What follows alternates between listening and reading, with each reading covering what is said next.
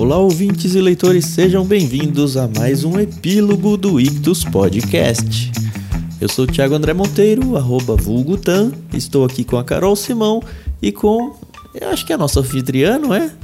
a Luísa Zagonel que vai gravar com a gente o episódio do Hobbit. Sim, nós já fizemos a leitura dele no Discord faz um tempo e ficou pendente aqui a gravação do nosso epílogo e chegou finalmente o dia. O primeiro programa a ser conduzido por ela aqui dentro do Ictus Podcast.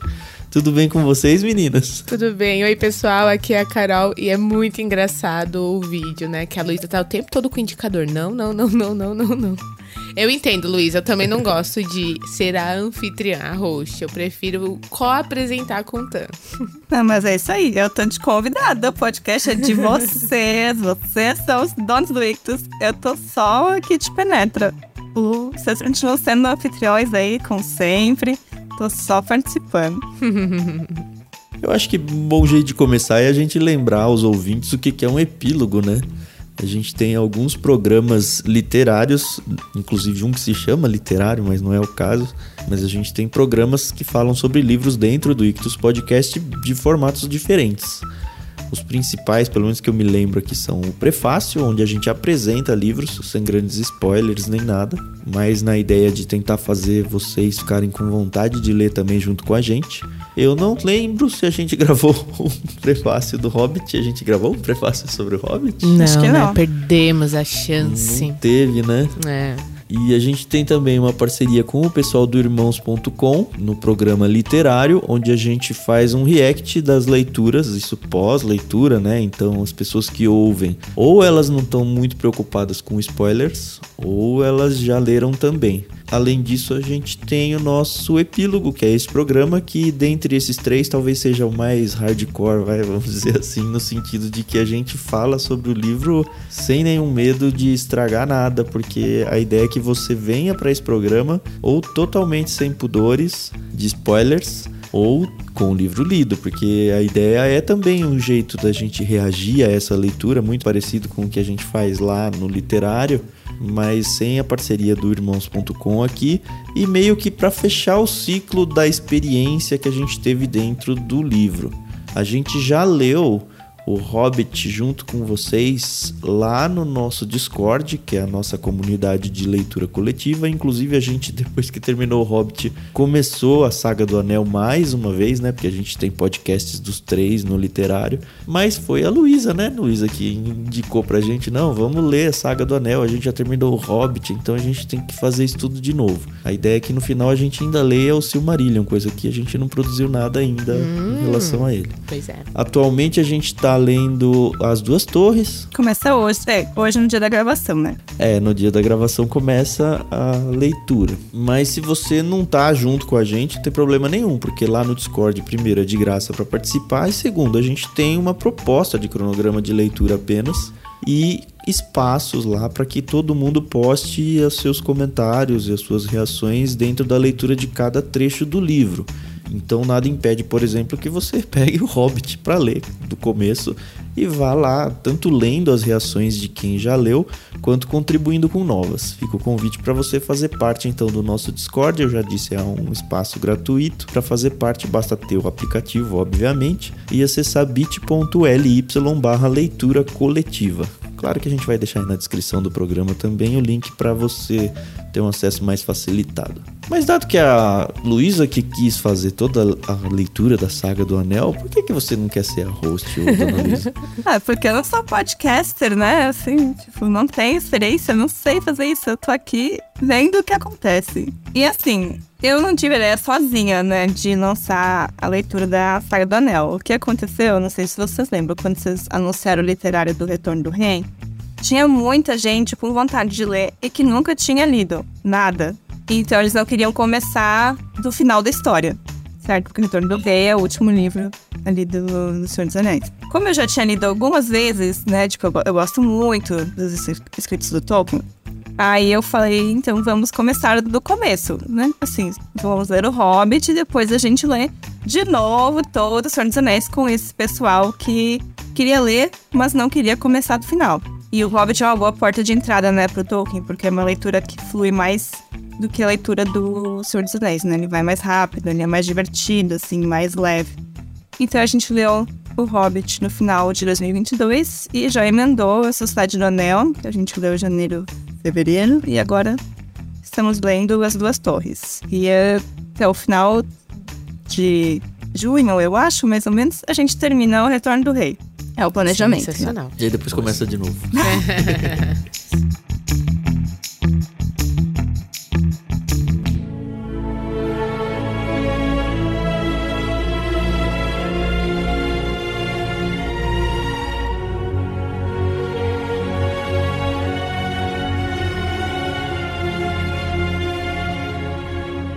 E é muito interessante como em pleno 2023 a gente está conhecendo obras que para nós são inéditas, para Luísa nem tanto, eu sei, mas para mim tá sendo assim um novo universo, entendeu? Então é muito legal ver como tanto a HarperCollins, que é a, a editora que tá publicando esse material aqui no Brasil, tem se preocupado, né, em trazer esses escritos e, e é muito legal ver como a, a, as pessoas elas têm consumido Tolkien, né, que pode ser considerado um autor do século passado, pode, né? Mas é tão bom quanto as séries e os filmes que a gente tem visto, que também são super produções e não tira o mérito delas, mas o livro é sempre melhor. É, eu gostei que a Luísa falou que o Hobbit é uma porta de entrada, né?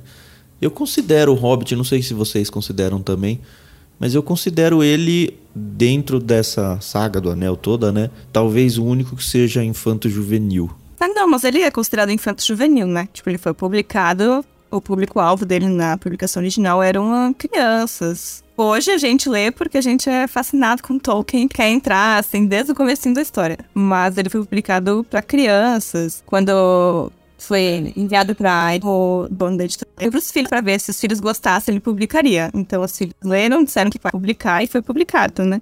Então realmente ele é um ter uma leitura mais fácil de fazer com, com seus filhos, talvez tem filhos que ler junto e tal, do que uhum. os outros. Né? É, tanto que na época que ele foi lançado, que ele teve a publicação original, é, algumas pessoas, alguns críticos literários é, compararam ele com as aventuras de Alice no País das Maravilhas. O Tolkien não gostou disso, tá bom?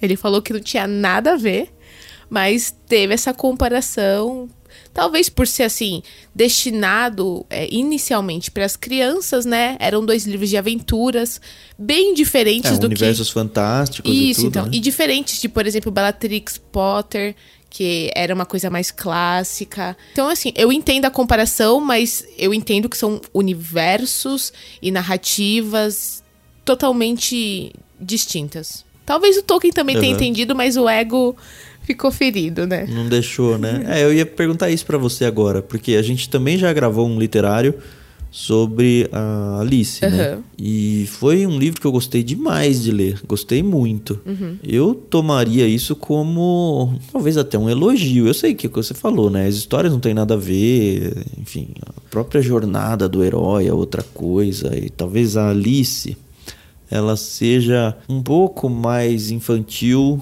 em relação ao Hobbit, apesar do Hobbit também ser mais infantil em relação ao Senhor dos Anéis, mas não dá para dizer que não são livros importantes, acho que já na época do Tolkien já era, né? Uhum. E assim, eu ser, eu acharia muito legal ser comparado ao Alice, sabe?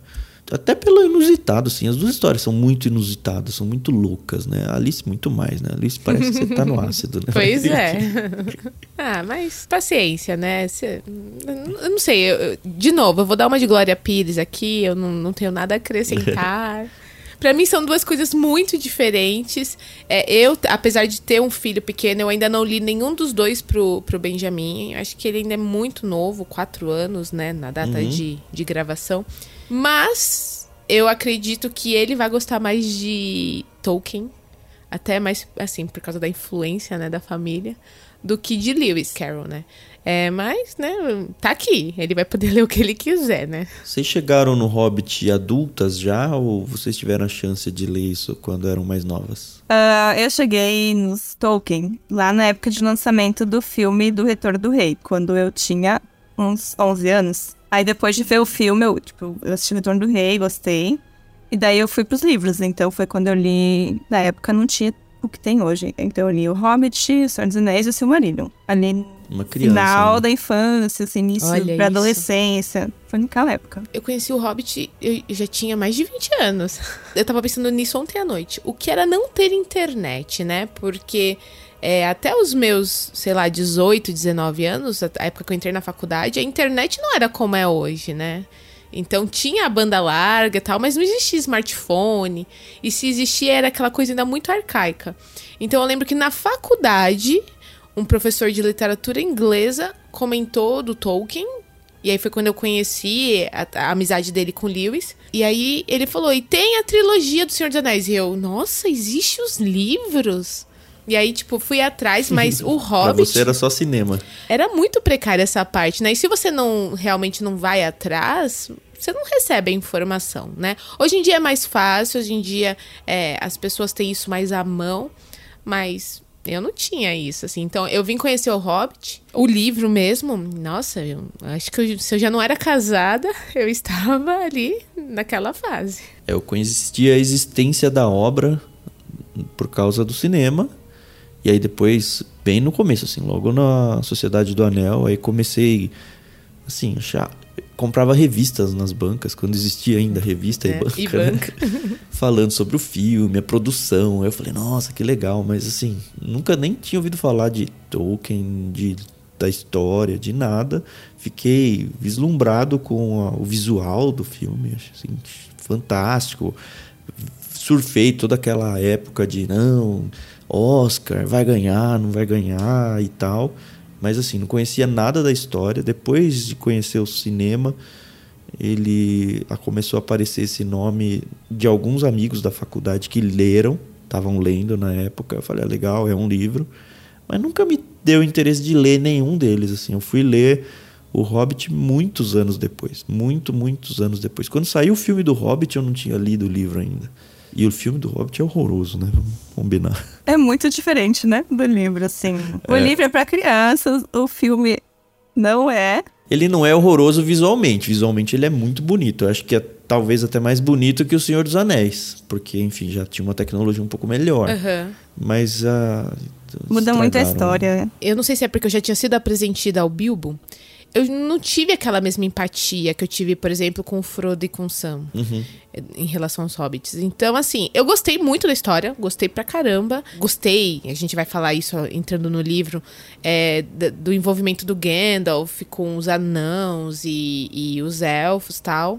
Mas eu não. Em nenhum momento eu consegui ter aquela empatia pelo Bilbo de falar, pô, esse herói aqui é da hora, entendeu? Esse cara Literário ou filme você tá falando? literário. Porque eu já sabia, né, o, o final dele. Então, assim, é por isso que eu não gosto de assistir aqueles filmes que contam a história da origem do, do herói.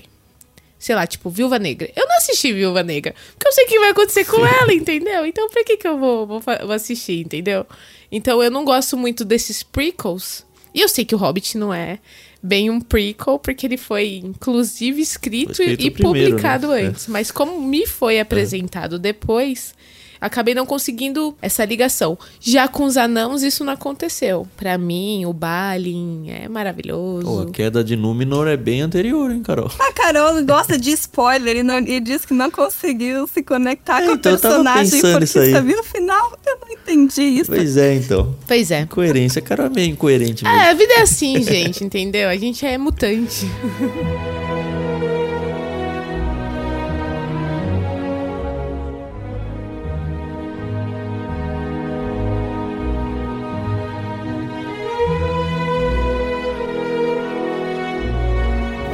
Ao livro. Ele é menor, né? Obviamente.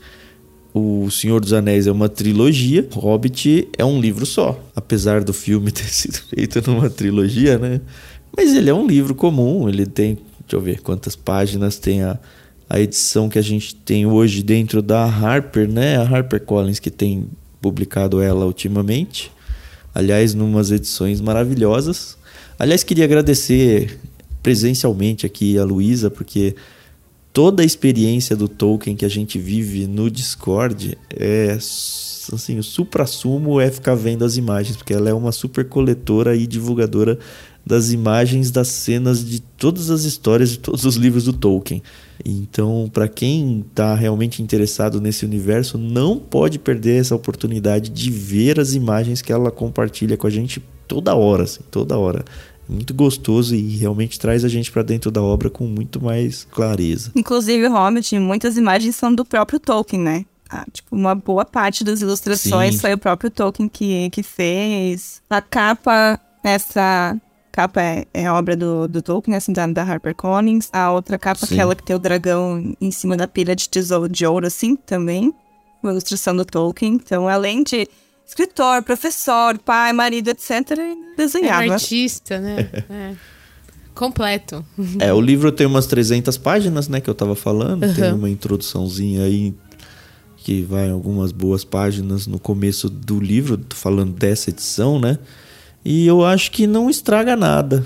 Se você tá totalmente virgem na história, acho que vale a pena ler essa introdução aqui para se ambientar dentro do, próprio Tolkien, né, da própria composição do livro. Acho que vale bem a pena. E aí nessa história nós somos apresentados a uma espécie nova, né? E é muito engraçado, né? Porque o que, que é um hobbit? é que muito é um difícil, né? Vou deixar a Luísa explicar direitinho, porque ela vai vir com os termos técnicos. Não, o que eu ia dizer é que quando você vai atrás da história de como Tolkien escreveu o Hobbit, né?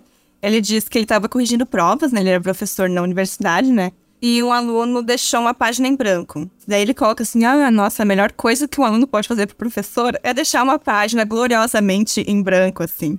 Daí ele pegou essa página em branco e escreveu: uh, numa toca no chão vivia um hobbit. Só isso. E ele não sabe exatamente, assim, como ele criou essa, essa palavra, mas ele disse, Acho ah... que nem ele sabia o que era um é, hobbit. É, nem ainda. ele sabia. Ele, e ele disse assim, ah, nomes, né, eles mexem comigo e eu preciso investigar. Então ele resolveu, tipo, investigar o que, que era o Hobbit e contar uma história sobre o Hobbit. E aí surgiu, então, o livro, né, que ele começou a contar, então, os filhos dele depois. E foi escrevendo aos poucos. Ele escrevia, Aí dava um tempo, escrevia mais um pedaço, aí não sabia como continuar a história, dava um tempo até que ele terminou e publicou. Mas foi uma coisa assim, que aconteceu, uma epifania, assim. Tipo, o que, que é isso aqui que eu escrevi? Vou ter que dar uma continuidade, né? Uhum. Será que ele devolveu essa prova pro aluno? é, já pensei. Essa página tão, né? Essa página sim, ficou sim. guardada na casa dele. Uhum.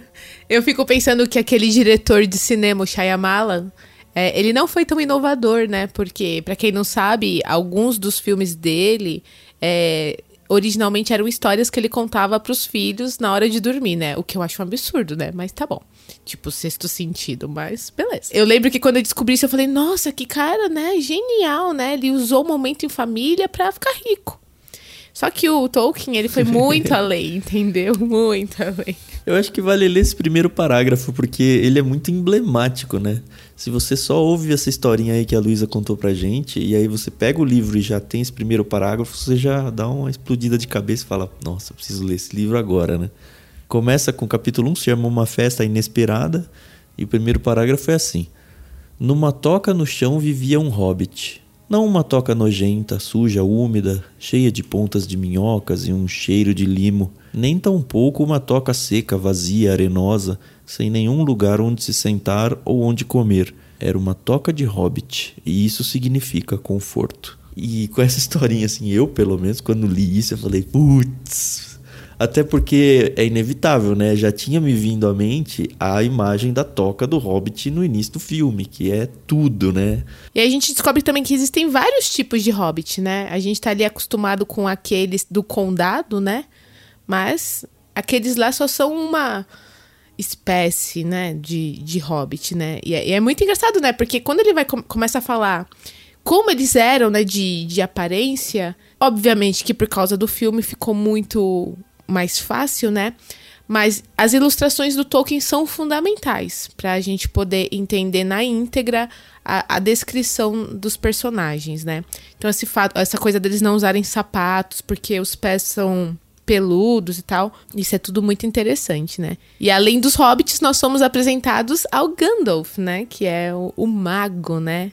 E é um personagem, assim, muito querido, acho que por todo mundo que, que lê as obras do Tolkien, né? Gandalf, ele, sem ele, não tinha acontecido a história, né? Ele que consegue fazer o Bilbo, o nosso protagonista Hobbit, entrar na, na aventura, né? Se não fosse o Gandalf, o Bilbo ia estar tomando chazinho ali em casa. Até hoje. Né? Tranquilamente, né? até hoje. Sim. E é interessante os hobbits, né? Não só os hobbits, acho que eu vou, a, vou voltar um pouquinho para falar um pouquinho mais sobre o Tolkien, que acho que tem tudo a ver com a história. Ele era um professor, né? De línguas aí. Inclusive, ele é, acho que o primeiro que eu ouvi falar, né? Um filólogo, que é uma pessoa que estuda a formação das línguas. E é interessante ver, por exemplo, documentários sobre o autor e ver que ele é um nerdola total das humanas, né? É estranho isso, né? Porque normalmente a gente pensa no nerd indo pro, pro lado das exatas. Mas ele é o nerd do lado das humanas. Então, quando ele se propõe a criar um universo e a história, você percebe que ele não fica assim preso só nessa história. Ele tem que criar de verdade um universo com um maiúsculo aí, sabe? Ele cria árvores genealógicas, ele cria línguas, ele cria vestimentas, ele cria tudo assim. Eu acho que para ele, se não fosse assim, não funcionaria. E é óbvio que a gente acaba percebendo isso. Acredito que muito do que ele criou não foi para as obras, era só tipo material de apoio para ele usar como alicerce para ele contar a história dele. E isso traz o, uma verossimilhança assim para a história muito grande assim. A história se torna tão verdadeira e que, cara, isso tem que ser verdade para ter acontecido com tantos detalhes. E aí, voltando agora para a história, né, a gente vê, por exemplo, que ele constrói toda a história dos hobbits só para entrar no livro. Então, ele traz. É, ele era filho dessa família, essa família gostava de aventuras, os Tuks, né? As outras famílias normalmente fogem de qualquer tipo de aventura, não, mas ele tem um sangue Tuk, então ele precisa ter satisfeita essa necessidade por novidades, coisa que os hobbits têm uma certa ojeriza até.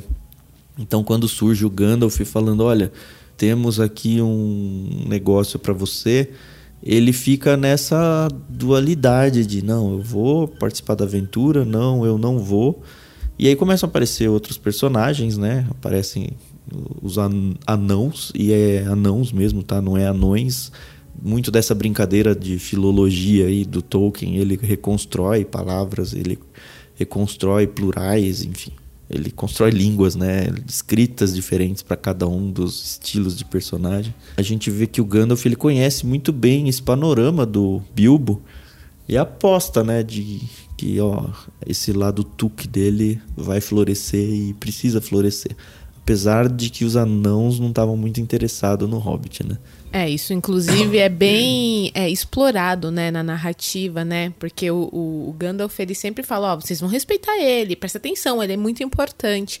Mas nem o próprio Bilbo é, entende a importância dele. E digo mais, que se não fosse naquele episódio dele com o Smeagol, ele não teria realmente ali a importância que ele teve na narrativa. Posso estar enganada, né? Mas é porque quando ele... E Desculpa se é um spoiler, mas a gente tá no epílogo, então a gente pode falar. Quando ele consegue o anel, que é o um anel, né? Tudo se transforma, né? Apesar dele não saber ainda o que é aquele objeto, né? Por que ele existe. E eu acho que nesse momento nem o Tolkien sabia, ou pelo menos não tinha totalmente desenvolvido, porque quando a gente lê O Senhor dos Anéis e a gente acabou de fazer isso, a gente vê como o anel ele, ele traz um, um não é um mal, né? Mas é, é, ele atrai coisas ruins, né? É, ele tem um mal carregado nele, só que a gente não, não vê, isso, isso no, no Hobbit. O Hobbit ele é só um anel mágico Exato. que dá uma invisibilidade e por causa disso o Bilbo ao longo da história ele se dá bem em situações onde ele não se daria bem sem o anel. A impressão que eu tenho até somando a coisas externas que eu li, acho que a Luísa pode ajudar bastante a gente a isso, é que depois que o Hobbit foi um sucesso literário, ficou uma pressão das editoras mesmo, da editora dele, para ele continuar isso. E olha, não, vamos desenvolver isso, vamos expandir. E eu acho que no plano original não tinha isso na cabeça do Tolkien. E aí ele falou: tá, como é que eu vou construir agora um universo bem maior disso? E meio que o anel tava ali na mesa, sabe? Ele falou: tá, eu vou aproveitar isso. Porque assim, o máximo que a gente vê é, coisas como um personagem do necromante, que ó, tem um mal aqui no mundo, mas nada muito ligado ao anel. Tanto que o vilão na história do Hobbit é o dragão que roubou o tesouro dos anãos. E a empreitada deles é justamente: olha, a gente vai juntar uma trupe aqui para a gente voltar à montanha, a montanha solitária, né? E de alguma forma, que a gente não tem a menor ideia, porque enfim, não dá para enfrentar um dragão, né? De alguma forma, reaver a nossa montanha junto com o seu tesouro. E o Bilbo ele é contratado pelos anãos para ser o gatuno, o ladrão que vai ajudar. Então ele é só um terceirizado na história, sabe? E não tem ninguém perseguindo como tem no Senhor dos Anéis do Mal, ou o Anel fazendo alguma coisa ruim, nada do tipo. Isso mesmo. Uh, quando ele escreveu O Hobbit, ele não estava preocupado em encaixar de, totalmente o Hobbit na mitologia que ele estava criando ali da Terra-média, né? Porque ele já tinha muitas ideias do que depois seria o Silmarillion e tal. Mas ele escreveu o Hobbit meio que em separado, com elementos, porque aquilo estava sempre na mente dele, né? Daquele mundo que ele estava construindo, com elfos, anãos, etc. Mas não era para ter a importância que hoje tem. E realmente, ele não ia escrever O Senhor dos Anéis, o sonho dele era publicar o Silmarillion, mas a editora falou: não, os leitores querem mais hobbits. A gente precisa de livros com hobbits, você tem que escrever livros com hobbits. E aí ele se forçou a escrever O Senhor dos Anéis e conseguiu então fazer com que o Hobbit se encaixasse nessa mitologia maior que ele já estava criando. E mudou, então, realmente. Quando ele escreveu o Hobbit a primeira vez, era só um anel que deixava a pessoa invisível. Era só isso. Aí depois que ele mudou, inclusive ele revisitou o Hobbit, ele revisou. E a edição que a gente tem hoje é uma edição revisada. Ele mudou alguns trechinhos, principalmente do encontro do Bilbo com o Smeagol, ele mudou e publicou de novo, com alterações. Olha que legal. Nossa, e é sensacional. A conversa que ele tem com o Smeagol é muito legal por causa das adivinhas, né? E, e é, é, é, sensacional porque elas funcionam até hoje, se você parar para fazer. E é o jeito que o Bilbo consegue o anel mágico, né? Apesar dele não saber a importância e coitado do Smeagol. Eu fiquei assim com aquela dosinha dele que a gente tem mais passa, né? Porque era dele, poxa, ele tinha perdido, né? Caramba, né? Meu precioso.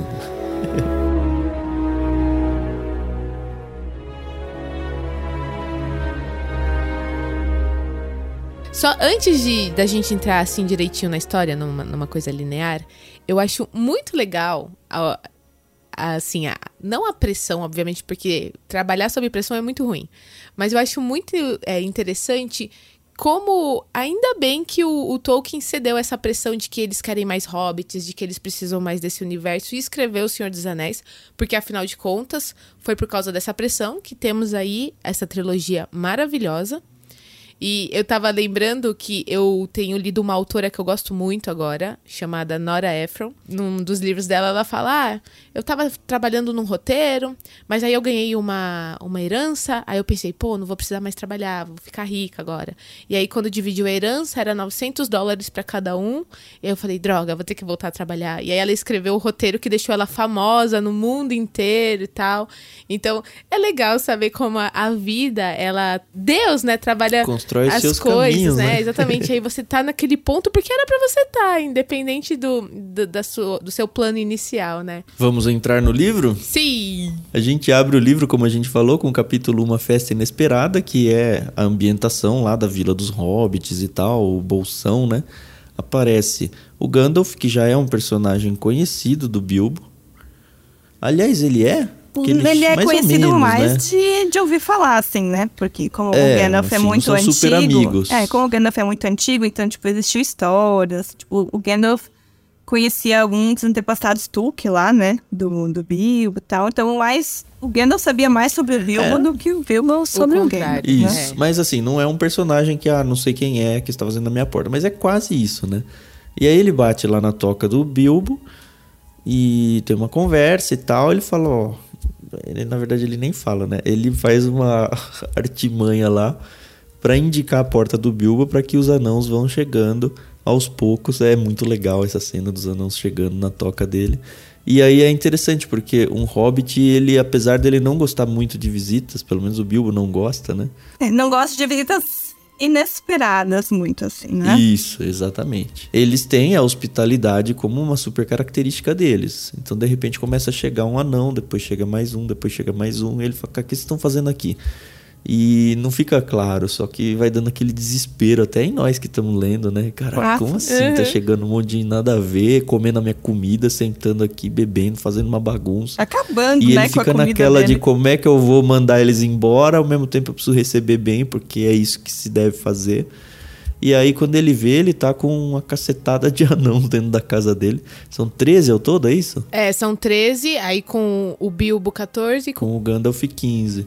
E aí, enfim, tem toda a cena que é muito engraçada e a gente fica um pouco perdido o que, que tá acontecendo, mas é um perdido gostoso, né? Não é aquele perdido de nossa, esse livro tá tão estranho, não tenho a menor ideia.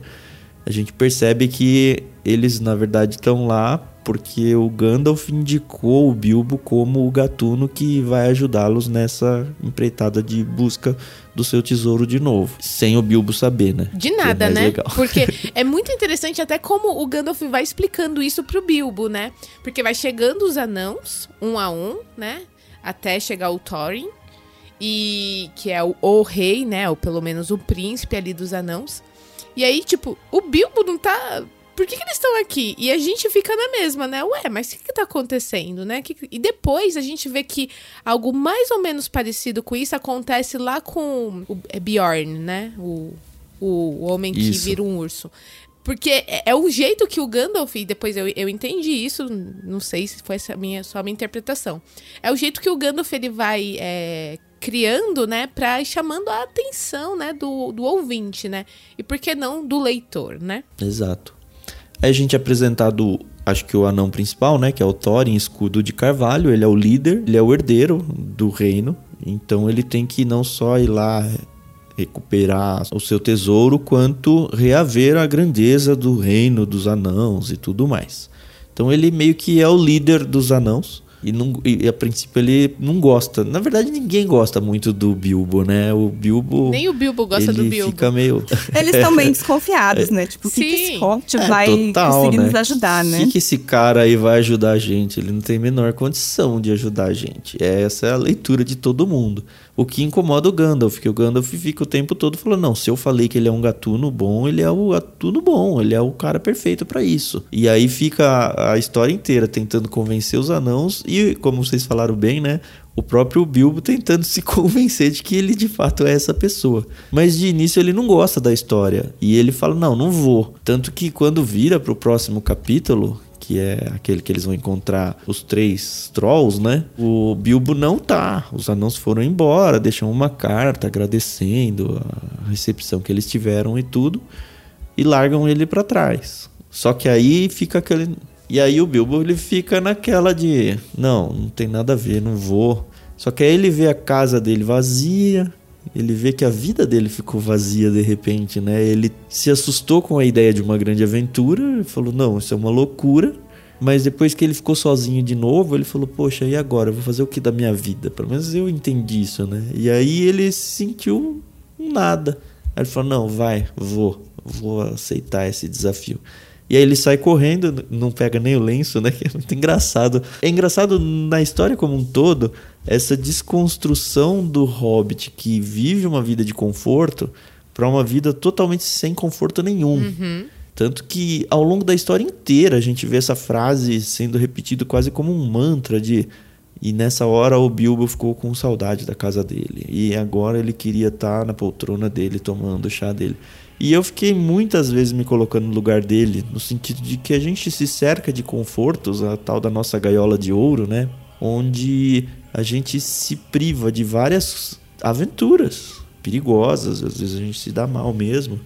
Mas quando a gente tá nessas aventuras, a gente olha para trás e fala: pô, eu podia estar agora deitado na minha rede, eu podia estar na praia, eu podia estar em algum contexto onde se eu tivesse ficado dentro da minha gaiola, ela é de ouro ainda.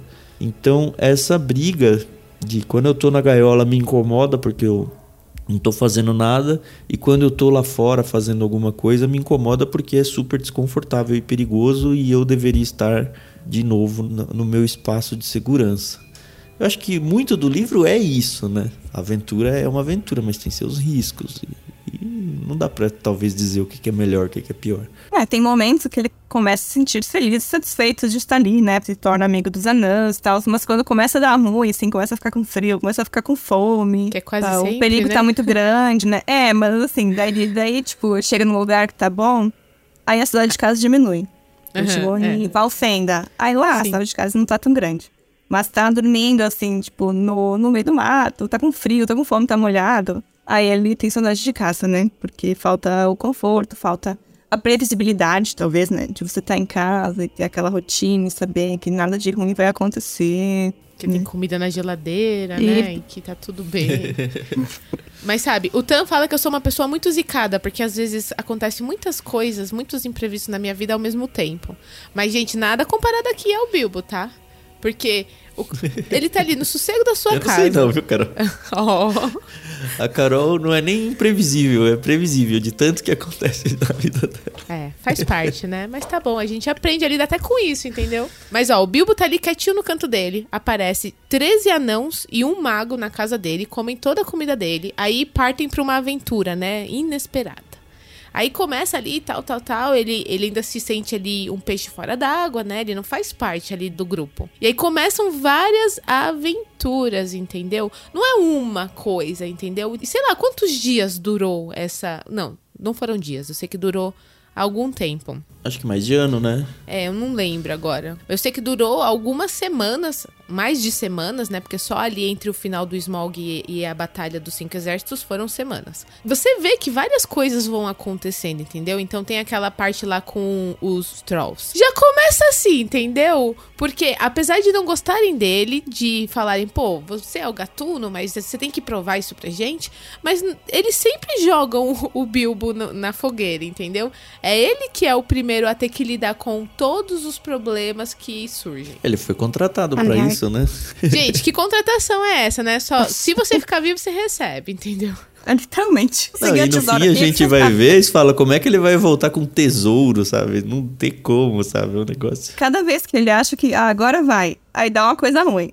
Agora vai. Aí dá uma coisa ruim, né? E já no comecinho da jornada, três trolls, né?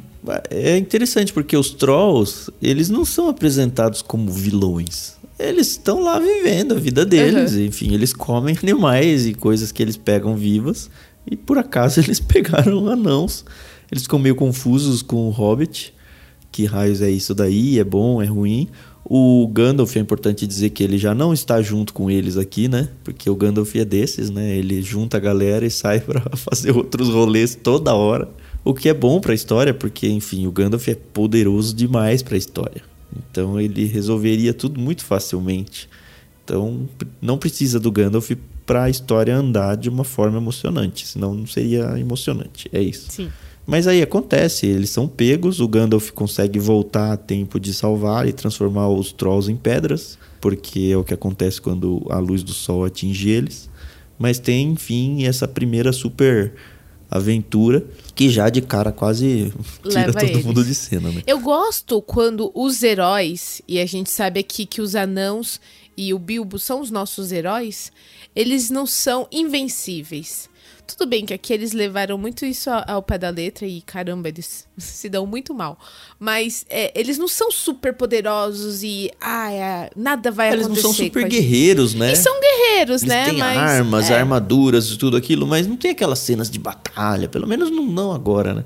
Eles contam muito com a sorte, né? Tipo, ali o que derrotou os trolls foi o sol, tipo, não foi eles. É. É, a esperteza do Bilbo de, de ficar enrolando com eles a ele noite e tal, inteira né? e tal, né? Porque os trolls, eles eram meio burros, Eles né? eram bem, né? Bem bobões, na verdade.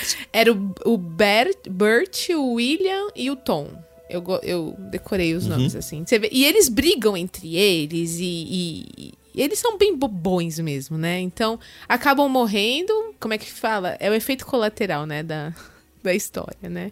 Porque eles estavam ali quietos no canto dele, né? Mas aí o Gandalf volta, né? Pra ficar com a turma, né? E seguir viagem, né? É aqui que eles já pegam a espada, né? A ferroada surge aqui, não foi? Sim. É verdade. Na, na caverna dos. Os trolls tinham uma caverna onde eles guardavam as tralhas. E lá eles ah, pegam Uhum. a espada. E aí lá na frente ela vai se tornar a ferroada famosa, que inclusive depois vai ser passada pro Frodo e surge aqui na Caverna dos Trolls. muito aleatória, né? Depois eles vão pra Valfenda, né? E lá eles Sim. conhecem Elrond. Isso. Senhor da casa de Valfenda, né? Na verdade, são apresentados os, os elfos, que é uma nova raça. E eu acho que no cinema mandaram muito bem, né? O visual deles, assim. É, é impossível ter visto o filme e pensar em coisas diferentes, né? Mas aí eles já não são troncudos, assim, como uns anãos. Eles são mais esguios, mais bonitos, mais hippies, quase, né? Eles estão numa super conexão com a natureza e tal, tanto que Valfenda no meio das florestas e tal. Não chega a ser, acho que, tanto quanto os elfos da floresta, que vão aparecer mais adiante, né?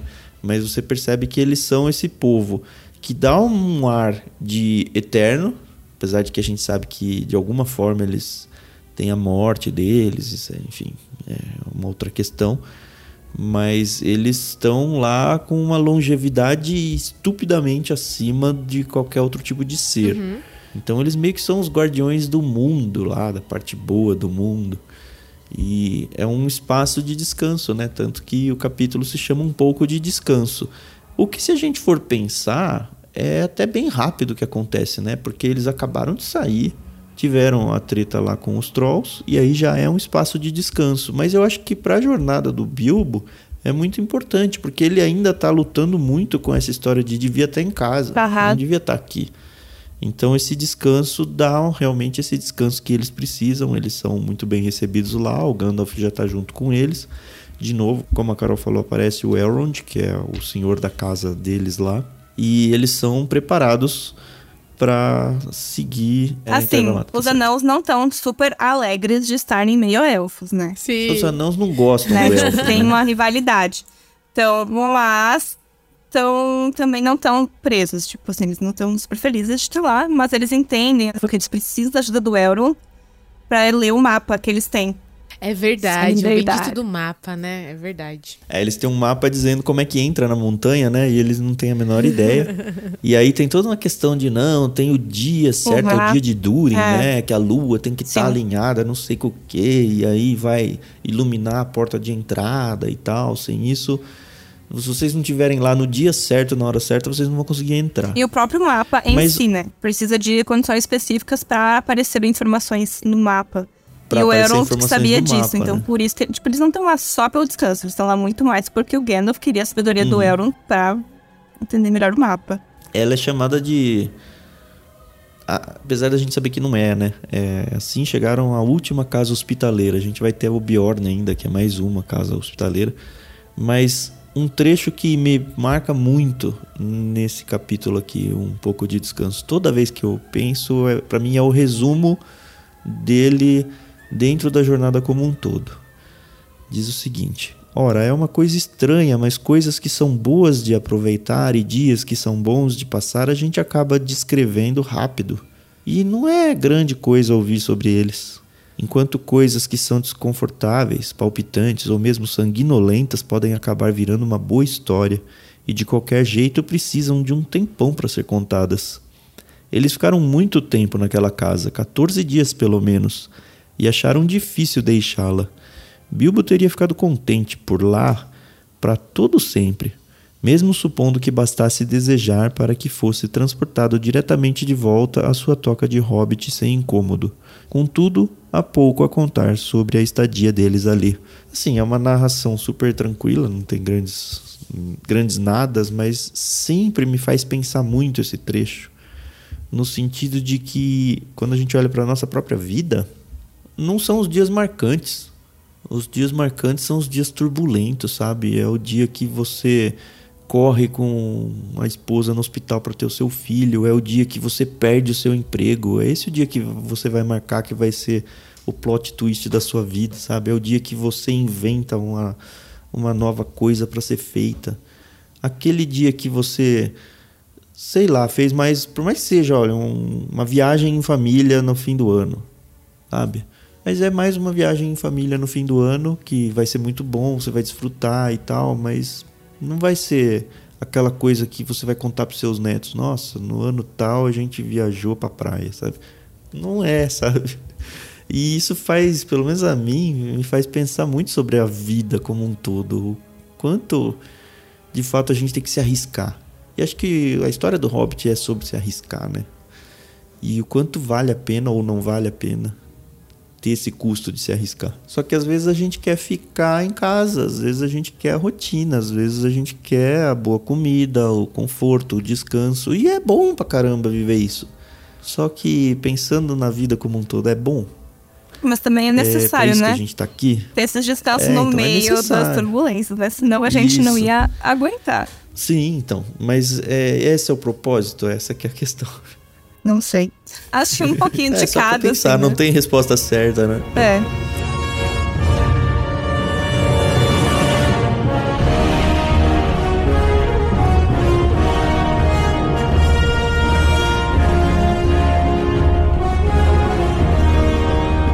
Ah, também é legal, a Nivalfenda fica no vale entre as montanhas, né? E é uma coisa também o, o próprio Tolkien fez, né, desenhos, ilustrações, e ele antes de escrever o Hobbit, ele tinha feito uma viagem para a Suíça a pé num grupo, né, uma excursão, e ele amou as montanhas, tal, então ele tem muita descrição de montanhas no Hobbit. E eu acho que eu comentei em algum dos tópicos lá, né? Que a descrição é tão bem feita, porque acho que ele andou a pé em tantas montanhas que ele sabia muito bem como descrever uma, né? Ah, e quando você olha as imagens do lugar esse onde ele passou, muitos lugar, muitas partes são bem parecidas com a descrição que ele faz de, de Valfenda. Sim. É, o livro como um todo, tanto esse quanto o Senhor dos Anéis, é meio que impossível a gente ir na história sem ficar virando pro mapa toda hora, né? As edições todas, elas têm os mapas, inclusive tem... é, assim, tem algumas edições que tem mapas até em papel descartável, assim, descartável não de, de jogar fora, mas solto, né, avulso do, do livro. Acho que é um- uma ajuda muito boa, porque a história toda é uma super jornada, né? Eles não ficam num lugar só. Então é importante a gente ficar se orientando ali, olha, agora estão passando ali, ó, aquele lugar que eles falaram tava pra cá e tal. Com isso a gente entra no capítulo 4, né, sobre monte e sob monte, sobre e sob, né? Viu? onde eles de fato vão acabar entrando. Eh, Eles vão passar por baixo das montanhas nevoentas, né? Bom. Dentro da, da peregrinação ali deles indo para a montanha solitária. E lá aparece então mais uma nova raça e eles acabam entrando, caindo meio que sem querer. Na verdade, eles estão procurando um lugar para se proteger, uma caverna, né? E aí eles descobrem que o fundo dessa caverna era uma entrada para o, Os túneis, assim, dos goblins. túneis de isso dos goblins e os goblins são maus totalmente assim totalmente maus e aí de novo acho que o Gandalf não está junto aqui de novo né ele vai aparecer outra vez mais tarde É, o Gandalf, ele tava na caverna com eles, e quando ele escuta os goblins invadindo pra levar eles prisioneiros por dentro dos túneis, ele faz um feitiço, faz um barulho e ele some. mas ele não entra né Não junto, é. Eles são levados cativos os Isso. outros, não o Gandalf. Aí tem toda a questão deles presos, né? Os anãos todos presos. O, o Bilbo preso também. Na verdade, não. O Bilbo ele consegue dar uma escapada, Sim, né? que ele é um pouquinho menor, né? Ele é Então- menor, ele consegue se esconder mais fácil. Então, Uhum. no início acho que ele é preso junto, mas ele dá uma fugida. E aí ele tem a jornada única dele, que é quando vai ter o encontro com o Gollum, Verdade? o Smeagol, né? Que é o, o, o atual portador do anel. Mais ou menos portador, né? Porque ele entra numa caverna, tá tentando achar um jeito de sair de lá. E tateando super no escuro, ele encontra um- uma coisa no chão, que a gente descobre depois que é o anel. Ele coloca no bolso, mas a princípio ele nem sabe que tem alguém lá embaixo, né? E aí depois ele descobre, olha, tem uma criatura ali navegando num rio subterrâneo, ali num lago subterrâneo, né? E aí tem toda a conversa que é sensacional. É, não é bem uma conversa, né? Se você conversa. parar pra pensar, né? O Gollum, que a gente até então a gente é apresentado como Gollum, ele fala, ó, você tá aqui no meu território, eu tô com fome, eu, eu vou te devorar, entendeu? A menos que você comece a adivinhar é, as respostas das minhas adivinhas. E o Bilbo fica, caraca, meu, já era pra mim. É. E aí você vê que o, o Golo, inclusive, ele tá tipo numa ilha, né? Porque o Bilbo caiu num lugar que tem um pouco de água tal. E o Gollum tá ali numa ilha, né? Perto de um barco. E aí ele começa, se ele entrar ali no barco e for até o Bilbo, o Bilbo, que não consegue enxergar direito, né? Vai falar, pô, como é que eu vou me defender dele, né? E aí começa a brincadeira das adivinhas, que é fantástica, entendeu? E eu falei no começo que, tipo, é super possível a gente é, lidar com elas até hoje. Eu vou ler só uma aqui para vocês verem. O que tem raiz, mas ninguém vê. Sobe a não mais poder. Vence a árvore mais alta, mas o crescer lhe falta. E aí o Bilbo fala, né? Fácil. É a montanha, suponho. E aí você vê que ele vai acertando e vai deixando isso o Golo muito estressado.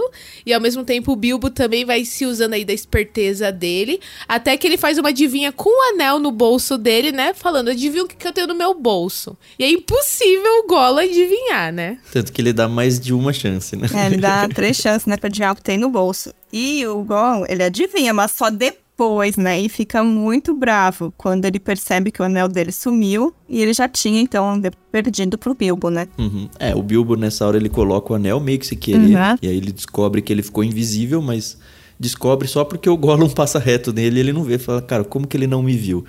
E aí ele fica seguindo o Gollum, porque o Gollum tá desesperado tentando ah, pegar e o ele. Gollum ele sabe fala, a saída, ele tá né? correndo. É, é verdade, o único que sabe. Verdade. Aí ele sai correndo, tem a cena muito icônica de que ele tem a chance de matar o Gollum ali, ele de fato tem uma misericórdia momentânea e não mata. Isso vai ser muito, muito, muito importante para a história do Anel lá no Senhor dos Anéis. Isso vai voltar algumas vezes uhum. para a história, mas é nesse momento em que isso acontece. E enquanto isso, os anãos estão ali presos e aí conseguem se libertar lá. Eu acho que o, o, o o Gandalf consegue entrar e salvar os anãos e meio que saindo dessa montanha é, eles acham que perderam o Bilbo que fala ah, onde que tá o Bilbo? Quem que cuidou dele? Você cuidou você não cuidou? Todo mundo acha que ele tá morto mas na verdade ele já tinha saído junto e ele estava invisível. E ele não conta para ninguém sobre a existência desse anel né? Daí todo mundo fica feliz nossa puxa você é realmente um super gatuno né? Conseguiu sair a gente nem viu você e tal e aí ele começa a ganhar, né, a, o respeito, né, dos anãos, né? Eles começam a falar, pô, realmente aí o Gandalf tinha razão, hein? Talvez esse cara seja realmente quem ele diz que ele é, né? Sim, na época até então eles ainda estavam muito desconfiados, né, do, do Bilbo ali no, junto deles, né, fazendo parte da companhia. E ali eles começam então a se importar com... Uhum. Aí a gente entra no capítulo 6, né, da frigideira pro fogo, e é uma atrás da outra mesmo, né? Eles começam a ser perseguidos pelos goblins e pelos lobos que aparecem aqui. Nossa, Eles gente. são encurralados numa num penhasco com uma árvore e aí fala, já era, o Gandalf tenta jogar contra eles algumas pinhas pegando fogo, os lobos, né, que estão cercando, mas aí os lobos chamam os goblins e os goblins falam agora a gente vai aproveitar isso aí. Eles goblins fazem um, uma fogueira em volta das árvores, então eles vão acabar morrendo queimados. E eles sobem, e aí né, nas falam, árvores. Agora já era, né? Pra fugir é, dos sobem lobos. nas árvores para tentar fugir. E aí não tem mais que não tem mais o que ser feito, né? E aí aparecem as, as águias, nossas amigas as águias. É muito legal que os animais, eles são inteligentes no ponto de conseguirem é, travar diálogos, né, com os personagens, né? Então, não nesse momento, mas tem um momento em que a águia fala pro Bilbo, né? Para de me machucar, você tá me apertando, né? Você não vai cair, tá tudo bem, pode ficar tranquilo. E o Bilbo fica, caramba, né? Vai que, né? E, enfim. Mas aí depois dessa situação a gente conhece um novo personagem, né? Que é o Bjorn. Que eu gostei pra caramba dele. É, as águias, as águias a princípio levam eles É, lá pra para o carroça, ninho né? das águias e tudo. E aí depois as águias falam, ó, vou dar uma carona para vocês só até ali, aí leva eles perto. Aí sim, acho que é a última casa de verdade que vai ajudá-los, Uhum. que é um licantropo, né? Ele é um troca-peles. Isso, Troca- troca, peles. troca peles, isso. isso. E ele não gosta que Boa. confundam, viu? É, tem que tomar cuidado. É muito legal ver, né? Porque eles falam, mas o que, que é um troca-peles? Ah, ele é um homem e ele vira um urso, né? E assim, ele costuma ser legal, Mas se é, ele se irrita muito fácil. E aí, quando ele se irrita, ele vira um, um, urso muito feroz. Mas eu nunca vi ele tão irritado, mas também nunca vi ele tão em paz, assim. Então você fica naquela coisa, né? Ixi, uhum. será tá que sempre ele é... ali, tipo. Ele é um morador das montanhas, assim, meio né? perto dele, né? Exatamente. É, e ele não é muito fã de muitas visitas. Exato. E aí é por isso que o Gandalf começa, ó, vem de dois em dois a cada cinco minutos, depois do meu primeiro assovio. Eu vou primeiro com o Bilbo pra gente começar a conversar com ele e tal. E mesmo assim, quando o Bilbo e o Gandalf entram na casa do cara, tá ali um, um, um clima um pouco hostil, né? Porque, primeiro, eles não sabem quem, quem é o Gandalf, muito menos quem é o Bilbo, né? É, ele vai contando o que aconteceu aos pouquinhos. Pra deixar e aí, história, o ele Bjorn vai colocando, curioso, É, mas tinha né? mais gente. Ele vai deixando é. ele curioso dele. É interessante que o Bjorn, ele acredita mal menos, né? Tanto que depois que ele ouve a história inteira, você percebe que ele sai à noite, e aí você descobre que, na verdade, ele tinha ido lá para aquele local das árvores. Uhum para ver que tava tudo queimado. Ele até mata alguns goblins em tudo. E, e aí ele fala: Não, tá, essa história era muito louca, mas eu precisava ter certeza de que vocês não estavam enrolando. Sim, sim. Então ele é super precavido. É, ele é bem é um cara que vive sozinho. É. é. Mas ajuda eles entrega para eles uns pôneis, né? Isso, empresta. Para que eles É, ele sai empresta. É, empresta para que eles possam chegar até a entrada de Treva Mata, que é a floresta que eles precisam atravessar para chegar do outro lado.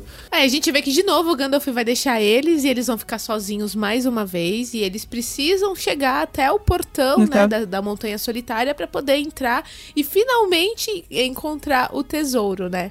E aí a Uhum. gente vê Uhum. que dessa vez, quando eles ficam sozinhos sem o Gandalf, aparecem as benditas das aranhas. Nossa, essa Aranhas eu acho que é o gigantes, capítulo né? mais tenso de todos, Uhum. assim.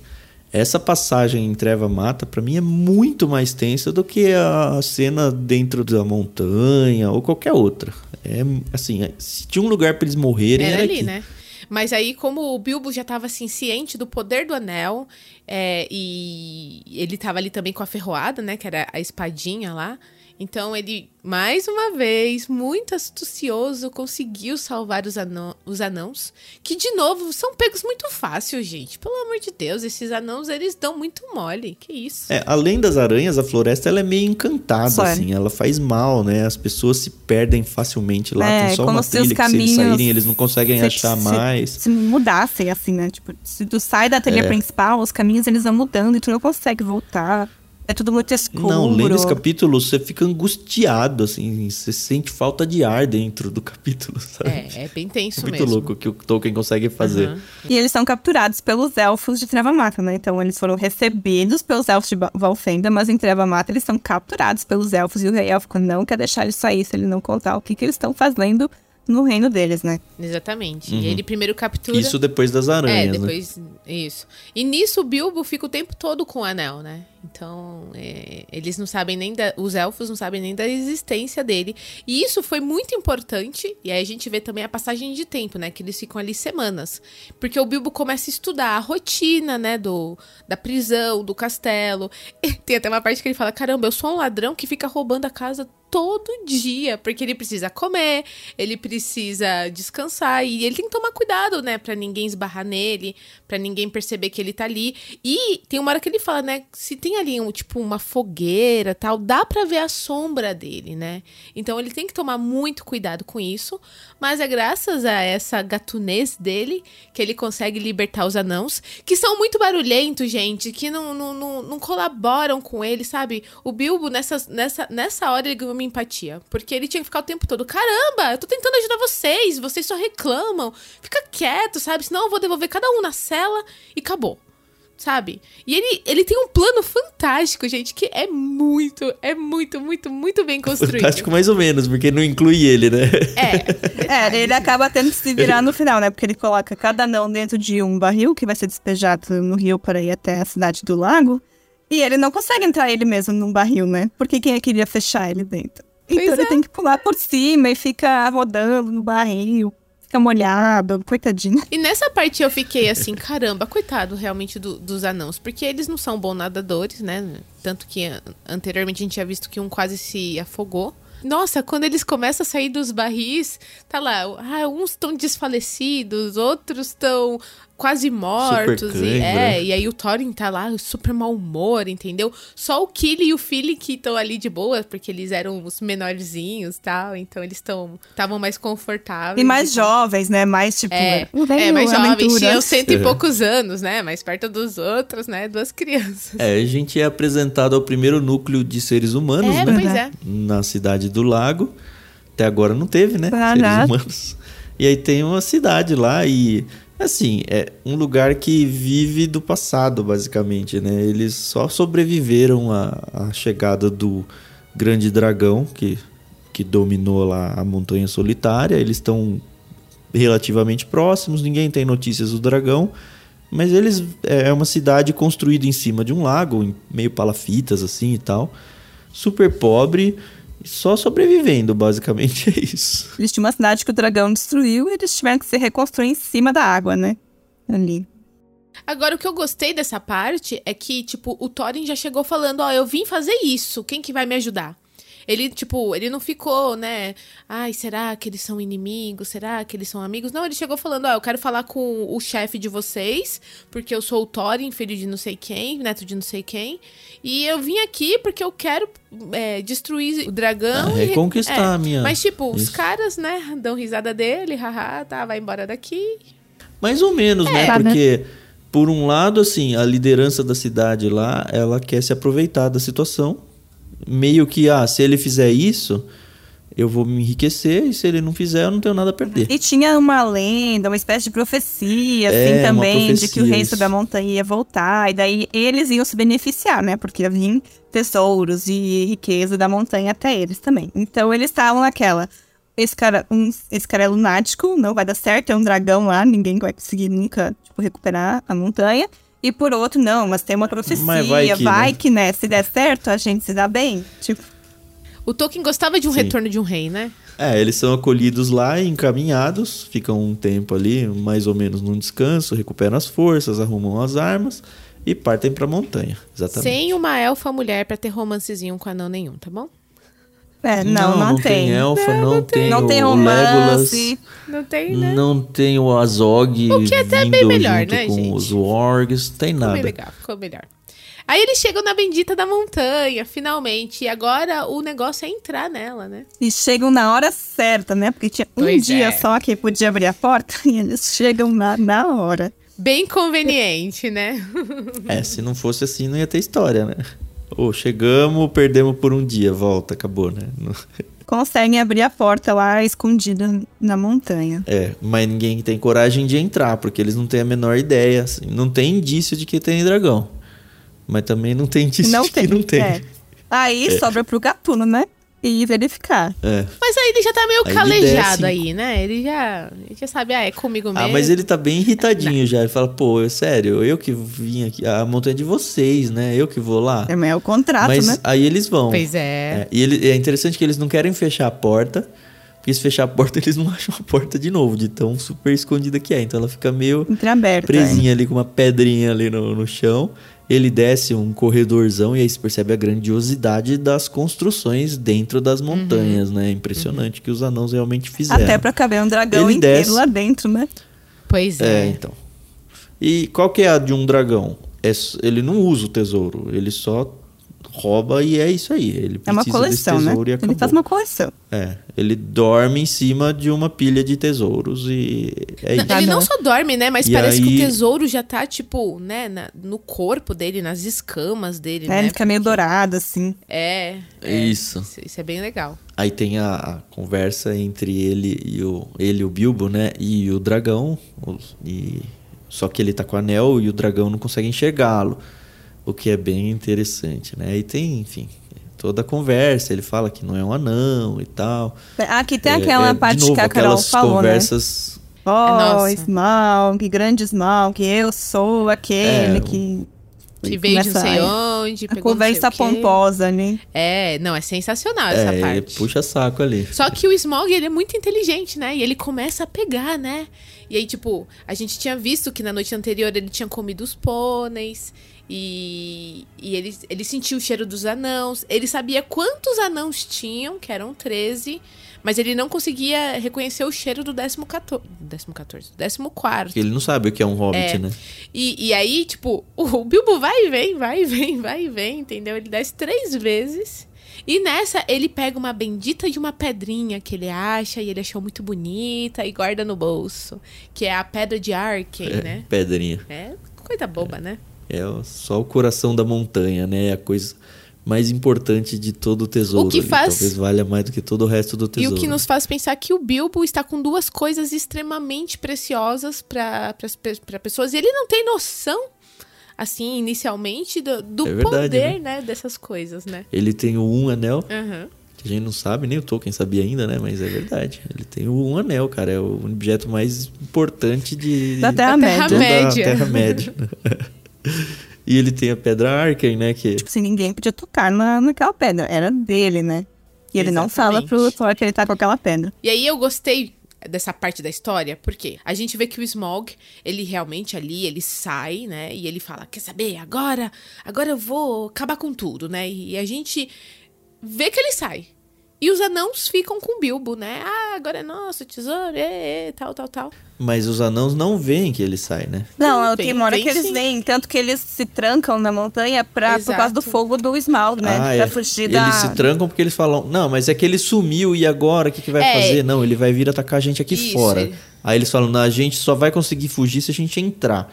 Aí eles entram, fecham a porta no exato momento em que o dragão tinha dado a volta por fora e destrói onde eles Uhum. estavam. De fato, eles ali, teriam é, sido mortos ali. Só que dali em diante eles não sabem o que está acontecendo. Isso aí. Eles sem Eles saber. não têm a menor Exato. ideia que o dragão foi para a cidade do lago, por exemplo. Porque o dragão fica irritado porque ele fala, ah, eles que mandaram vocês aqui, então eu vou exterminá-los como eu já devia ter feito há muito tempo. Só que os anãos não têm a menor ideia sobre isso. E aí a gente vê, a gente acompanha, né, a- o que tá acontecendo ali com, Bi, com Bilbo e com os anãos. E a gente vê também o coração do Thorin, né, que começa a, a mudar as intenções dele, né? Ele começa a, a querer aquele tesouro pra ele, né? Ah, é o poder do tesouro, né? É o que o tesouro faz com o dragão, faz com o Thorin também. É meu, e é meu, e eu preciso dessa pedra, não é possível que ninguém vai encontrar. Se alguém pegar, vai morrer. E é triste, Quem né? achar tem que porque- me dar. Exato. E, e- então, aí nessa parte da narrativa que eu achei muito legal, porque a gente tá ali e tal, vendo o Bilbo com a trupe e papapá, e de repente o Tolkien fala: Ó, mas peraí, você lembra do que aconteceu? Vamos ver o que aconteceu então. E aí ele muda totalmente a narrativa. A gente é apresentado pra pra novos personagens, pra uma galera ali que até então a gente tinha visto mais ou menos tal. E a gente vê uma senhora de uma batalha. E uma coisa que eu achei sensacional, que a gente não deu muita importância, quando a gente conhece o, o, o Smaug, fala, né, da, como o dragão é forte, mas que tem um pedacinho ali, tipo, quase a testa de, de Golias. É uma escama, é, né? que se, se pegar ali, já era. É um- uma é. falha na Tem que ser escama, né? exatamente tipo, ali, Não tem né? um, um dentinho ali. né? Claro, claro, que o grande herói da cidade pega a última flecha, a flecha negra que ele tinha ganho do pai dele, mira ali e tum! Claro que o antes disso, o Smog faz um grande é, estrago, mata muita tudo, né? gente. Mas eu, sabe que me incomodou a primeira vez que eu, que eu li essa história? Porque eu falei que, olha, a, a jornada toda é dos anãos pra reconquistar, eles estão indo lá e tal. Cara, tudo acontece de mão beijada pros anãos o tempo todo, até a morte do Smaug. Porque o livro em si, ele não tem um super vilão. O super vilão, vai, é o Smaug. E eles nem têm a batalha com os É anãos. pra criança, Tan, Os é pra criança. ganham a morte do vilão de graça, É, sabe? Então, a gente tem que Mas eu falei né, no tópico, né? Pro Bard que matou o dragão, aquilo foi muito importante. Porque o pai, avô dele, era o senhor da cidade que foi destruída pelo Smaug. Então era uma vingança que ele tava esperando a vida toda. Tipo, a vida toda dele, ele tava. Mais um rei retornando aí, hein, Carol? Pois é, pois é. Então, pra ele, foi algo muito importante. Tipo, ah, o- infelizmente, né, o meu, eu não sei se era o pai, o avô, o que que era, ah, não conseguiu.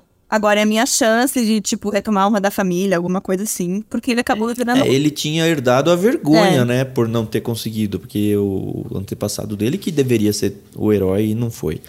É. E aí, depois que o bendito do dragão morreu, ah, beleza, agora vamos reconstruir a cidade, vamos viver quietinho aqui na nossa vida. E tipo, tá bom, beleza. Até que chega o, o corrupto da cidade e fala: não, não, não, não. Se o dragão morreu, o tesouro tá lá. E se ele destruiu a nossa primeiro. cidade, Agora, exatamente. Quem levar, levou. Então vamos pra lá. E assim, pô, eu E não assisti só os ele, né? filmes. O rei É, elfo então. também. Ó, não tem mais dragão, tem um tesouro. Vamos lá, Aí todo entendeu? mundo pra lá. E eu lembro que quando eu assisti. E a gente vê que os pássaros, eles levam a informação pra Os tudo quanto é lado de que, ó, não tem mais dragão. Então, todo mundo vai pra lá Uhum. agora. Todo mundo que sabe da existência de um tesouro ali, de que não tem mais um dragão guardando, cara, é um super tesouro, vamos pra lá. E teve um filme inteiro de mais de uma hora e meia só desses dois capítulos, entendeu? Dois, três capítulos. Mas assim, tá bom, a gente entende, né? Beleza. E aí o que acontece? Chegam lá, são- porque são cinco exércitos, né? Então, são os humanos, os elfos, né? Da, da, terra, da Treva Mata. Aí tem os anãos, porque o Thorin, o, o Thorin pediu pro primo dele vir ajudar, né? E Tem aí os tem goblins. os orcs e os goblins. Não, não. Não, o Orcs e Goblin é a mesma coisa. Isso. E daí tem o, é os Wargs, os Lobos, que... Isso, é o Wormings, né? Não sei como é que pronuncia. E aí, nossa, o negócio fica cinco tios querendo a mesma coisa e tal. Ó, eu sei que se desse pra dividir, dividir, daria pra dividir tudo bonitinho e todo mundo saía no lucro, né? Mas por que, né? Dividir se eu posso ficar só pra mim, né? Na real, assim, os goblins eles vão aparecer depois, né? Porque É, arma todo o circo, ninguém sabe que os goblins estão pra chegar. Uhum. E aí fica aquele negócio, não, você tem que ter uma recompensa pra mim, eu que te ajudei, não, não tem recompensa nada, isso aqui tudo que tá é meu e aquela coisa do tesouro ter trazido a ganância pro Thorin. E você percebe que os próprios anãos estão pisando em ovos em relação ao Thorin, mas o Thorin é o rei, e como é que eu vou me colocar contra o rei? E aí quem que faz isso, né, para variar, é o próprio Bilbo. Agora só que o Gandalf Aparece, volta né, pra história, porque ele ficou de novo um tempão fora, né? Mas aí ele sai de lá escondido junto com a Pedra Arken e entrega na mão do povo da cidade lá do lago e dos elfos. E aí ele fala: Olha, essa é a minha parte, eu tenho direito a, a um 14 avos do que a gente combinou. E eu não quero mais nada, eu só quero isso e eu dou de bom grado pra vocês. Usem aí pra barganhar e conseguir resolver a situação porque eu tô cansado. Basicamente é só isso. quero voltar pra Um casa. pouquinho de né? paz. Exatamente. É. E aí, óbvio que dá muito ruim, né? Quando descobrem que, não, roubou a pedra, quem você vai morrer. É, tem ele como um mas ele já fez traidor, tanto né? Por vocês e tal. É, então. E aí, de novo, né? Acontece uma super batalha onde a gente não vê o que aconteceu. Porque o Bilbo, né, porque que é o A gente tá protagonista- sendo contado pela visão do Bilbo e ele desmaia, bate uma coisa na cabeça dele e ele nada. acorda no fim. Não, quando E ele aí acorda, tudo vem- acabou, né? As águias, né? As águias É, vêm as águias, as águias. Essas águias, elas são um belo artifício que o Tolkien gosta de usar em final de batalhas, né? Porque elas também aparecem lá no Senhor dos Anéis, né? É, chegam os, os goblins e aí meio que todo mundo tem que se juntar pra lutar contra Assim, eles, porque eles eles, são um inimigo em comum, dizimar né? todo mundo. Certo. Isso. Nada como inimigo em comum pra é nessa juntar hora que o o Bilbo pessoal, some. né? Exatamente, né? Enfim, o Bilbo acorda bem E aí quando... meio que a história acaba, né? Não, calma. Tá tudo resolvido. É, só que tem aquele bendito daquele personagem que tá ali pelas, pelas tampas, né? Tá só esperando o Bilbo acordar pra poder ir embora, né? O Thorin. Que Ah, ele, só sim. espera, ele só espera o Bilbo acordar pra morrer. Ele morreu. Pra morrer, é. Tem a morte do Thorin aí. E aí ele morre redimido, né? Ele reconhece que ele se perdeu e pede perdão. É e uma das frases mais icônicas, uma- né? Ele, desse livro, ele fala, logo antes de morrer, que o, ele tá conversando com o Bilbo, e ele fala assim, há, bem, há mais bem em você do que sabe, filho do gentil oeste. Com alguma coragem e alguma sabedoria, mescladas em boa medida. Se mais de nós dessem valor à comida, à alegria e às canções acima do ouro entesourado, este seria um mundo mais feliz. Ele conhece que a ganância dele não levou lugar. É, o livro é cheio de frases maravilhosas, né? Total, assim. Tem, é legal de ler livros bons, assim, porque, assim, normalmente você tá super envolvido na história. Mas sempre tem aquelas frases que você fala, cara, que moldura esse negócio. E aí você vai ver, é justamente a mesma frase que explodiu a cabeça de todo mundo também que está tendo aquela experiência do livro. Eu fico me imaginando se o autor tem essa noção na hora que ele está escrevendo. Você fala, não, agora é o, o, mini ápice desse trecho aqui é essa frase, sabe? Deve ser tão gostoso ter essa experiência de, de viver e de conceber esse tipo de, de frase.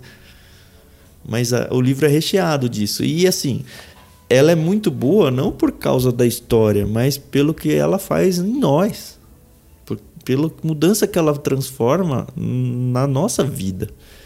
E aí você fala, poxa, é, é, a aplicação final, sabe? É a lição de moral, só que de um jeito literário, muito bonito. E aí a gente vê assim, ele volta para casa, né? Ele volta lá pra toca dele. Com o Gandalf, né? Ele com um anel, né?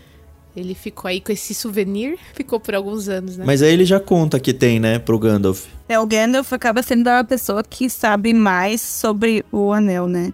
Ele não conta muito para outras pessoas, mas o Gandalf consegue meio que arrancar dele a história real de como ele conseguiu o anel. E aí é isso, os anãos ali ficaram no seu reino, ele volta rico, ele chega em casa, todo mundo já deu ele como morto, estão roubando as coisas dele lá de casa, porque enfim a toca dele é super confortável. Ele era muito é rico, bem ele já era um hobbit rico antes, sim, agora sim. tá mais ainda. É, justamente. E aí ele reavê tudo que ele tem, ele chega, tá tendo acho que um leilão, né, das coisas da casa dele.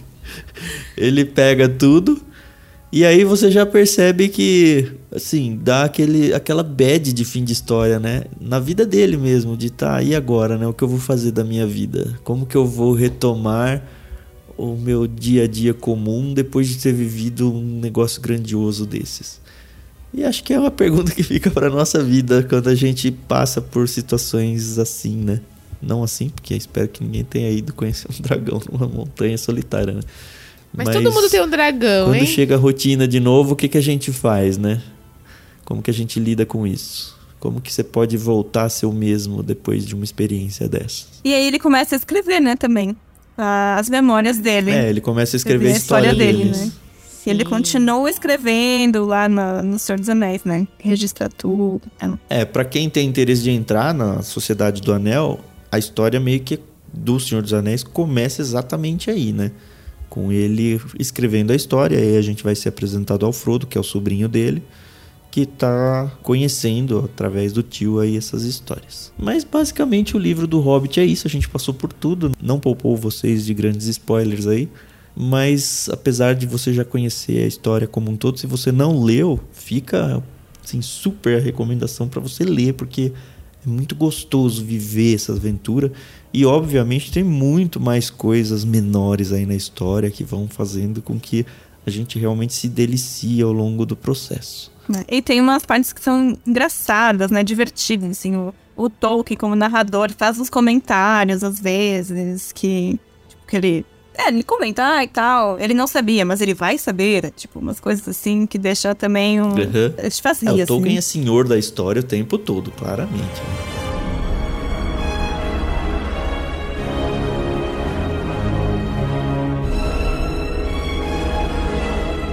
E aí, como foi a leitura de vocês? É, eu, eu li o Hobbit uma vez só na minha vida, eu acho. Não, eu li duas. Duas vezes na minha vida. Vocês já leram quantas? Ah, essa foi a segunda pra mim. É. A Luísa vai, vai, ler de novo depois do podcast. Essa vez eu comprei aquele Hobbit anotado, né? Que é, tem. Uh, o Douglas Anderson faz comentários, então tem uma introdução gigantesca sobre como o Tolkien começou a escrita, todo o contexto onde ele estava, as, as uh, influências que ele recebeu, né, de histórias uh, similares antes. E ele vai fazendo anotações, tipo, ah, essa parte aqui remete àquilo ali, isso aqui tal. Essa parte foi alterada, então ele mostra, tipo, todas as alterações que ele fez da primeira edição pra edição pós-Senhor dos Anéis e tal. Foi bem interessante. Pra quem já leu, né? Nunca uhum. pra quem tá lendo a primeira vez, porque quebra muito a leitura. Mas pra quem já leu e é curioso, é bem legal, uma experiência interessante. Eu gostei demais, eu acho assim, a primeira vez que eu li, eu não estava preparada para esse universo. Então, É, agora, assim, obviamente que tem muito ainda que aprender, mas eu me sinto um pouquinho mais preparada para poder encarar tanto os nomes, quanto os locais, quanto os personagens de uma forma mais, ok, isso faz realmente sentido na minha cabeça. E tem uma informação que tem nada, é, não é que não tem nada a ver, mas não tem nada a ver com o livro em si, mas eu acho que pode empolgar muita gente, pelo menos eu tô muito empolgado. Agora, em 2023, se não me engano, em junho, vai ser lançada a coleção, finalmente, finalmente, finalmente, a coleção do card game Magic do Senhor dos Anéis. Algumas vezes no ano eles lançam uma coleção com uma temática diferente, mas quando eu conheci Magic, já tem mais de 20 anos, eu falei, cara, isso é Senhor dos Anéis, tem que ser a mesma coisa, que é meio que a base do Dungeons Dragons em tudo. E até hoje nunca teve cards temáticos do Senhor dos Anéis. E agora, como está na vibe aí com a Amazon produzindo os Anéis de Poder e tudo mais, eles fizeram uma parceria entre a empresa que produz o jogo e o Senhor dos Anéis, o pessoal que tem os direitos do, do Tolkien, para juntar esses dois universos. Então, para quem gosta ou tem vontade de conhecer um jogo de RPG de cards, vai ter toda a história do Anel aí dentro do jogo. Eu estou muito empolgado por isso, com certeza isso vai levar muito dinheiro meu agora em 2023. Só para leiga aqui, e, isso é, é para jogar RPG, né? É um, na verdade, é, é, não deixa de ser um RPG, mas não é aquele estilo de tabuleiro clássico e tal. É um jogo de cartas, onde você tem batalhas, tipo card de Pokémon, sabe? Duas batalhas, em, é, batalhas entre saber, dois saber, personagens, sei, dois tá magos, bom. no caso. É, mas assim, é jogo de cartas onde você é um mago que comanda o, as suas cartas contra um outro mago também trazendo, e aí você tem batalhas, ataque, defesa, mágicas e tudo mais, só que com a temática do Senhor dos Anéis. A jogabilidade dele é muito boa, muito legal. É um jogo que você joga normalmente em duas pessoas, um contra o outro, dá para fazer duplas e tudo, mas basicamente é um contra o outro. Tem versões online que eu sei que elas são super super bem produzidas, mas nada supera, pelo menos para mim que sou um influenciador analógico, né? A experiência de jogar segurando numa cartinha, sabe? Então, fiquem de olho aí, procurem na internet Senhor dos Anéis barra Magic e se você quiser conhecer, provavelmente a gente deve inventar alguma coisinha lá no Discord, ou pelo menos comentar sobre o fato quando de fato vier à luz isso tudo. Agora no meio de 2023 surge isso daí. E como eu sei que o Magic ele tem várias coleções aí, duas, três ao longo do ano, eu acredito que não é uma coisa de perna muito longa, assim, é coisa que vai durar um semestre, alguma coisa assim, logo eles colocam uma outra coleção no lugar. Então, é, talvez uma oportunidade aí pontual para a gente se expandir um pouco mais dentro desse universo do Tolkien.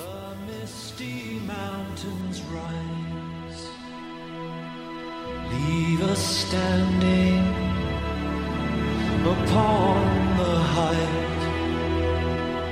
What was before, we see once more. Is our kingdom a distant light? Fiery mountain beneath the